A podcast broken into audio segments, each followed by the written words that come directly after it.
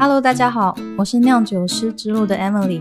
在这个 Podcast 频道，可以听到酒类相关的职人访谈，还有酒类相关的知识分享。这一集，我跟 Thomas 聊聊侍酒师的比赛。葡萄酒对于初学者难的地方在于它有丰富的产区，还有多元的品种。要专精这些知识，需要花很多时间在家念书。并且还要搭配品酒来跟书上的知识串接起来。侍酒师比赛除了学科考试之外，还要考杯子的摆放、侍酒的顺序，还有开瓶的流畅度。现在就来听听 Thomas 的侍酒师比赛实战经验吧。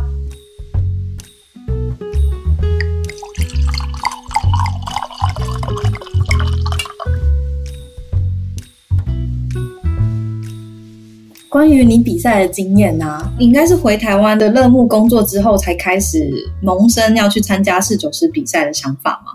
对，那时候其实回来的时候刚好 Sofisa 就是法国食品协会就办了第一届的四九师比赛，这样就是一一年一零年的时候。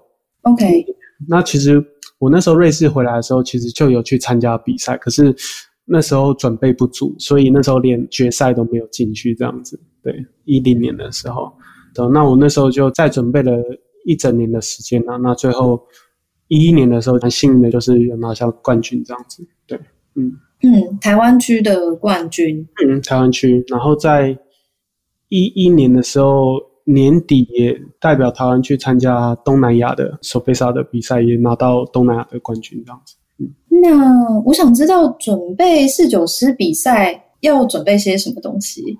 应该说是分两块，第一块其实就是你每一天在餐厅里面做的事情，大概会占一半在服务上面的考试。所以有些人会觉得说，好像是不是很难？其实并没有，其实就是你每一天在餐厅里面做的事情，服务或者是你要做餐酒搭配，你要做 decant，你要做气泡酒的开瓶，其实这个是呃每一天你都来做的。那当然前面的学科的话，你还是必须读书啊，就是全世界。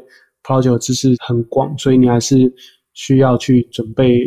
是手杯少当然就只有法国酒，所以你就需要嗯，是全部法国酒的知识啊。然后甚至像 cheese 啊，或者是像一些新的科技的东西，像 c o r a v a n 啊，或者是一些葡萄酒领域。c o r a v a n 是什么 c o r a v a n 就是那个抽酒神器啊，可以不用开瓶。哦 c o r a v a n 就是你会穿过一根针，然后把酒倒出来的。所以你那时候就是一边在餐厅工作，你是不是都会有点想说，我现在试酒就好像在考试一样那种感觉？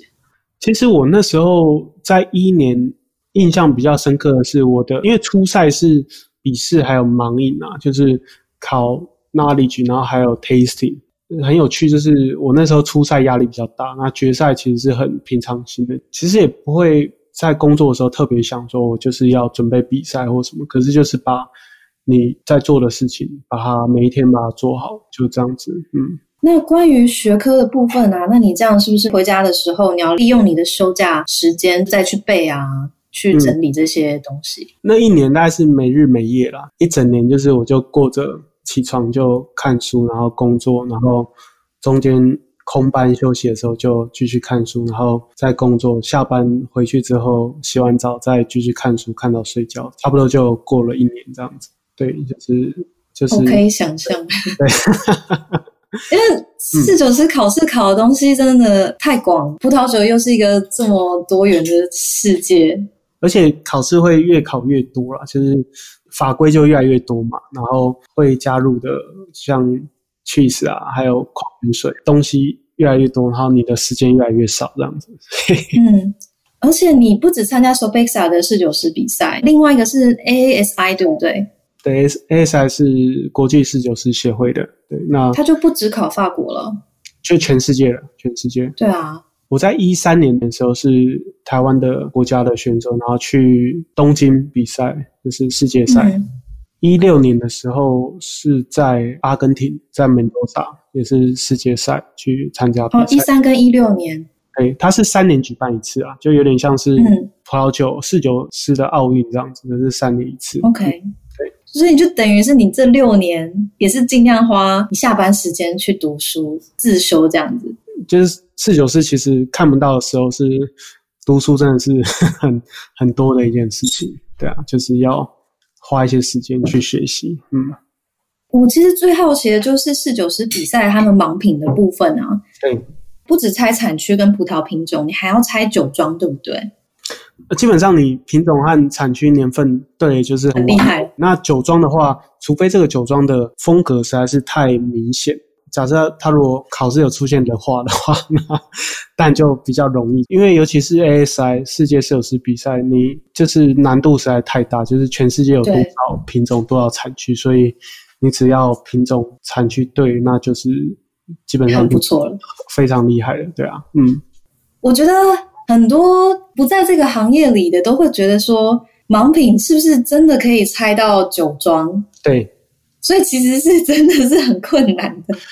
因为我们要先理解一件事情，就是盲饮它其实最关键的一件事情，不是你猜对或猜的多准，而是你能不能去分辨出这个酒的品质 quality。为什么这是很重要？因为有时候餐厅里面你要选 house wine，那这时候你不可能选很贵的酒来当 house wine，所以你必须在很多不是很贵的酒里面选出品质相对高的酒款，所以。盲品盲饮 blind tasting 其实核心还是你不要透过酒标来辨识品质，而是透过它的风味的表现。那我不能说盲饮不好，而是不要把盲饮的核心的事情搞错了。它的核心应该是辨识出酒的品质，就跟在餐厅里面，你会跟选的酒很好的侍酒师买酒点酒，还是你跟一个很会盲品的侍酒师点酒？对。哦，我觉得，你完全说到重点了。对你，因为你去餐厅，你是去消费，你去当客人，所以客人其实如果以侍酒师来讲，客人不会在乎你，就你侍酒师不会跟客人说，你我的盲饮很厉害，你可以倒一杯酒，我可以猜出这个酒的年份啊、产区、品种、酒庄。那对客人来讲，客人觉得说，哎，这个关我什么事？就是说实话。可是，对，可是如果你透过你的盲品而辨识酒的品质能力很好的话。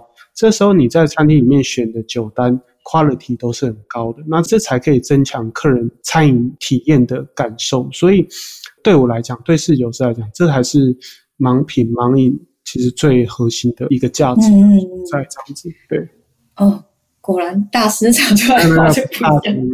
对，这是其实我跟去哈巴塞也学到很多东西啊。我那时候有机会去英国，去他身边学习，他其实也跟我讲了很多很重要的观念。即使他已经有无数的 title 在他身上，可是他也是很 humble。就是其实他是世界冠军，又是四九大师，又是葡萄酒大师。可是你看他在服务的时候，他就会让客人没有感受到压力的服务。他不会因为他很多的抬头，所以好像就要去压这个客人，就是哦，你都不懂，然后你你反正我给你喝什么你就喝就对了，就是他不会有这种感觉，真的真的，他其实可以完全可以做到说，反正我我的酒单就是世界上最好，你你就喝就对。可是反观来讲，我在他身上看到的是，他让客人都很 enjoy 在用餐的的气氛，那他也不会。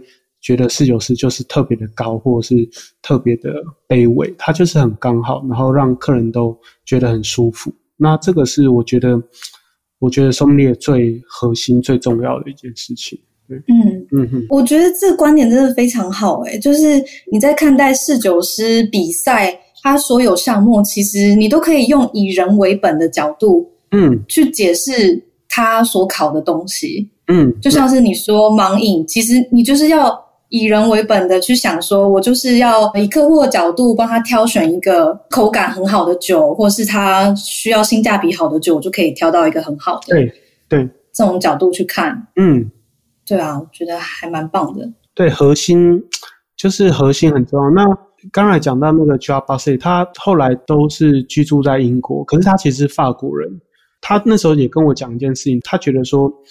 尤其你在法国，可能会感受会明显一点。就是他跟我讲说，即使他是法国人，他觉得现在的法国的侍酒是高比者，就是他他说现在的法国侍酒是比较像是明星的这种感觉。可是对他来讲，他觉得侍酒师应该是不要让客人感觉到很有压力的存在，而是能够给客人很舒服，然后很很棒的一次的餐酒的体验。所以每个国家的侍酒师的风格不同，可是我我从他那边感受到的是，即使你能力非常厉害，可是还是要让客人觉得很舒服，然后很刚好的服务是很嗯嗯嗯一件事情。嗯，，OK。关于开瓶啊，也是侍酒师考试很重要的一个实作，对不对？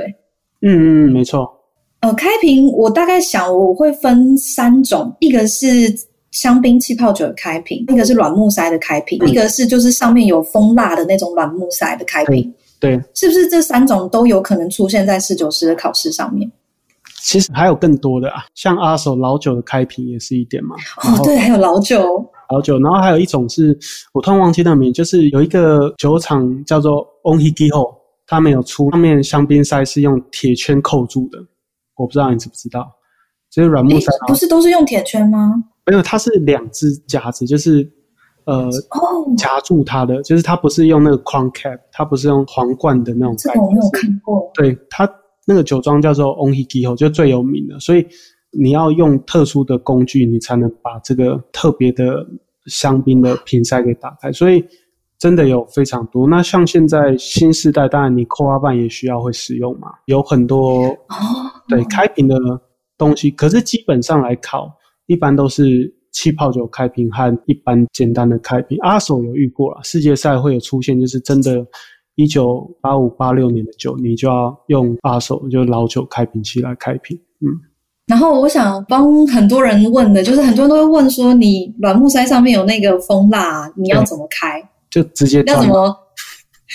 就没有更 elegant，真的有有有没有更优雅的方式可以开它吗？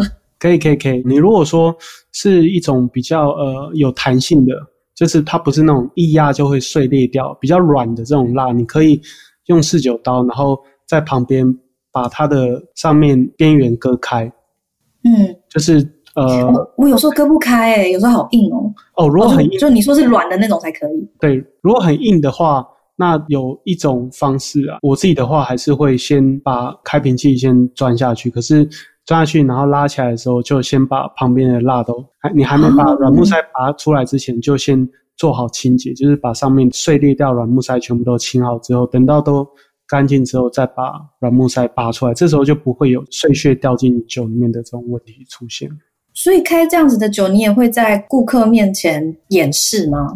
会啊会啊，有一点就是最底下一定要垫一条，可能是口布或是服务巾啊，因为你开这种酒，底下一定碎屑会很多。很关键一点就是你开完之后，底下马上做好清洁是很重要，直接那个布把碎屑就全部都收起来，那这时候就会很干净了。所以这种酒还是会在客人面前开的。对，其实所有的单瓶的酒，其实都会希望在客人面前开瓶，因为这才不会有一些状况产生啊。就是你直接在他面前才能确定说酒的状况啊，还有酒没有怎么样被比较少会发生这情况。可是如果你客人带或点一瓶很昂贵的酒，然后你在他没有看到的地方开，其实我觉得是不太嗯适合的一件事情。对。嗯，那关于侍酒师比赛，你还会继续参加吗？对我来讲，就是去 review 你自己的学习，这样所学，嗯对所学，所以你也会透过比赛会看到自己的不足啦。因为很多参加比赛的选手都是各国的好手嘛，所以现在跟嗯自己的选手再多交流，那未来也有机会台湾的四九师跟国外的四九师能有更多交流的机会。我觉得这个可能会是我如果未来还有机会再参加比赛的一个核心的事情。对啊。所以你的主业算是高雄参旅大学的讲师吗？对，我是现在就是正职 full time 的，对，就是现在在高餐大就是餐饮管理系任教这样子，对那就是教学生试酒跟葡萄酒相关的知识，这样。对，就是还蛮广的啦。我那时候其实被陈千浩老师找进去的，那也是哦他也觉得说可以借重我在试酒上面的视野或专业来提升学生的能力。那刚开始是教葡萄酒和烈酒的专业知识比较多，然后像我这学期也有在上葡萄酒和烈酒的行销课程，所以我就嗯把一些像刚才跟妹妹聊的，就是米其林厨师的合作啊，行销上面把它加进去，然后还有接下来在下学期就会开始是侍酒师实务，所以就会把可能国际的比赛啊和一些流程的东西带入到学校给学生这样子。嗯，你会再回到餐厅当侍酒师吗？我现在比较算是走到后面一点，就是训练训练，然后还有帮高雄的 Libre 那个餐厅，我现在在做就是跟主厨对好餐酒搭配的 pairing，然后做好餐厅的训练，所以。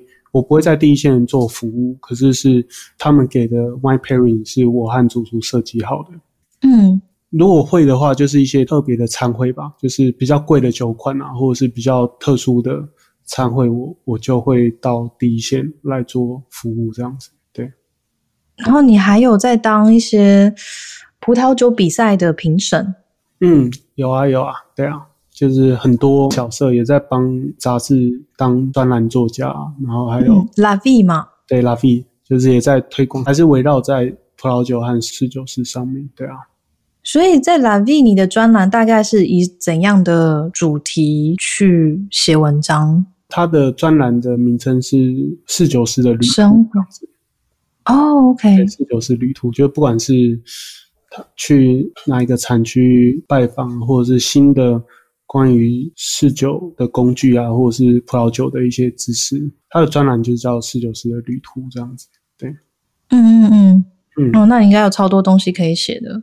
对，写的 蛮开心，就有点像比赛，就是有时候 就是被逼着要整理一些东西出来这样子。我自己的感觉是，就跟读者一个月见一次面吧，就分享一些你你的想法和你你觉得有趣的事情给读者这样子。也还蛮不错的。OK OK，嗯，所以你要给新手的一句话，你通常一句话吗？这样会不会太少？你都会讲什么？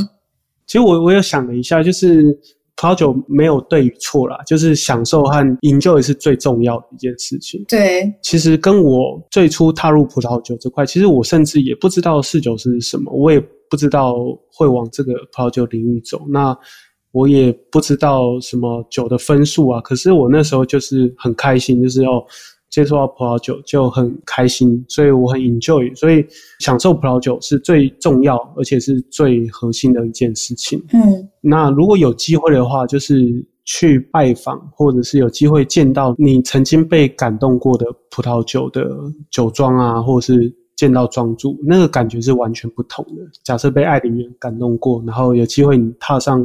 香梦梦是你实际去到那个葡萄园，那种感动其实是很很迷人的，而且是很棒的一件事情。所以不要想太多，enjoy 最重要，喜欢它，然后没有原因，觉得这是给葡萄酒新手，我觉得很重要的一件事情。对啊